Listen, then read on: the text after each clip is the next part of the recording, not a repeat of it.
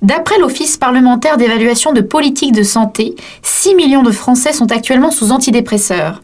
Nous recevons aujourd'hui Madame Zindel, docteur en médecine. Bonjour docteur. Bonjour.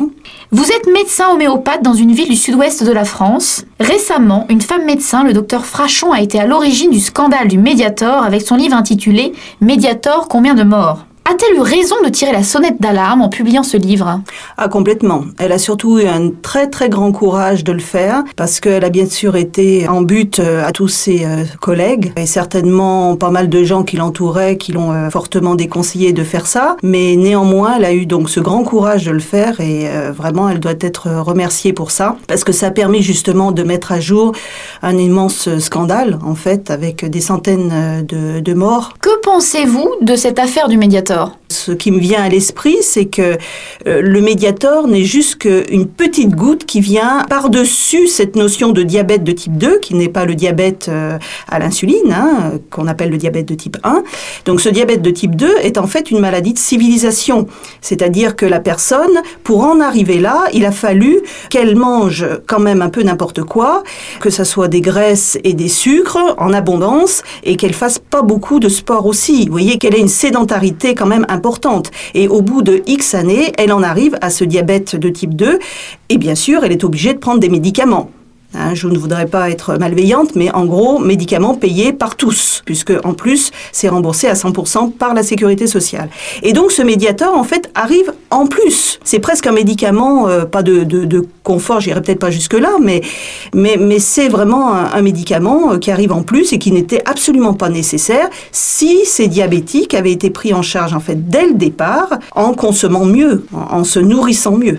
Voilà ce que je peux en dire. Pensez-vous qu'il existe le même genre de problème avec les psychotropes? Euh, Oui, alors là complètement. Vraiment, c'est le même genre de problème parce que encore une fois, les psychotropes ne règlent absolument pas la cause qui détermine les symptômes soi-disant traités par les psychotropes. Donc c'est un peu le même style et aussi par le scandale que ça provoque dans le sens des, des aggravations et des conséquences parfois dramatiques. Donc c'est le même type de problème. Alors justement, par conséquences euh, dramatiques, avez-vous constaté des dégâts causés par un abus euh, de psychotropes sur certains patients? En tant qu'homéopathe, je ne suis pas évidemment de près les gens qui prennent ce genre de, de produits, puisque moi-même je ne les prescris pas. Par contre, je vois arriver au cabinet des gens qui cherchent à se sevrer de ce genre de produits et qui en sont complètement dépendants. Et est-ce qu'il y a d'autres effets secondaires que vous avez pu constater en plus de cette dépendance? Ah bah oui, tous les effets euh, secondaires euh, déjà physiques. Hein. Euh, bon, la plupart du temps, ces gens prennent du poids. Très souvent, le cholestérol augmente. Peuvent avoir des problèmes d'insomnie. Alors après, des problèmes bien sûr de d'agitation, des problèmes de violence, tout à fait possibles. Et certains produits peuvent conduire au suicide. Pensez-vous que parfois les médecins généralistes se sentent obligés de prescrire sous la pression de leurs patients? Certainement, oui, parce que malheureusement en France, euh, si on ressort pas avec une ordonnance de son médecin et avec un nom de médicament dessus, c'est vraiment difficile. Ça se voit un peu moins dans des cabinets d'homéopathes parce que euh, nous avons et les patients que nous recevons ont des démarches différentes et on peut beaucoup plus expliquer les choses et, et agir plus euh, sur, par exemple, des modifications comportementales, que ça soit alimentaire ou autre, hein,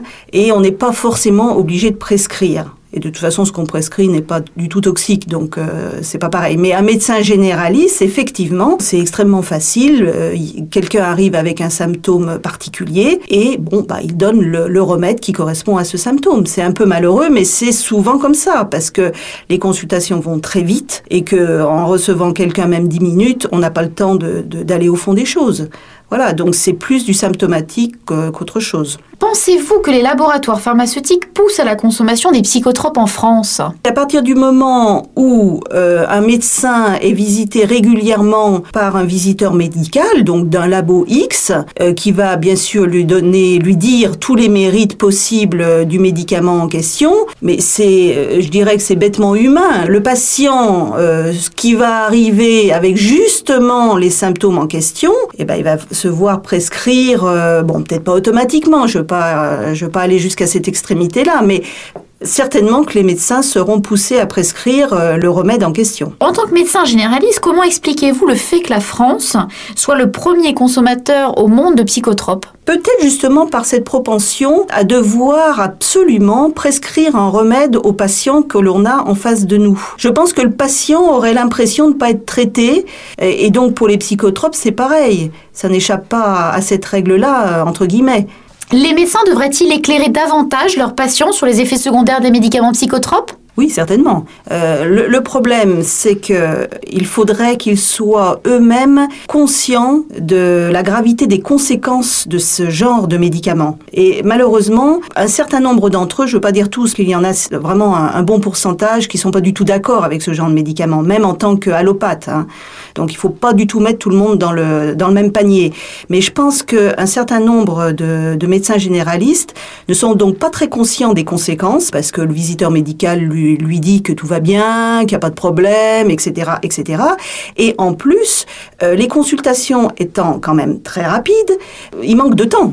Voyez, pour euh, expliquer en fait de fond en comble pourquoi finalement euh, il faudrait pas en prendre quoi. Ça revient quelque part à dire ça. Et comme de toute façon c'est ce qu'ils vont prescrire ensuite, il y a une contradiction manifeste. Quel conseil donneriez-vous aux auditeurs qui nous écoutent et qui pensent qu'une pilule est le seul remède à la tristesse, au mauvais sommeil ou à l'angoisse? Alors quel conseil? Premièrement que la plupart euh, du temps, leurs problèmes viennent euh, de quelque chose qui se trouve dans leur environnement. Il faut d'abord qu'ils examinent qu'est-ce qui se passe dans leur vie et que c'est certainement pas une pilule qui va leur permettre euh, de régler ces problèmes. Au contraire, ça va leur faire perdre une partie de leur niaque, de leur aptitude justement à pouvoir gérer quelque chose. Par contre, euh, leur prescrire, euh, pourquoi pas, euh, certains compléments alimentaires qui vont justement augmenter la résistance du corps, l'aptitude du, corps et, et même d'eux-mêmes.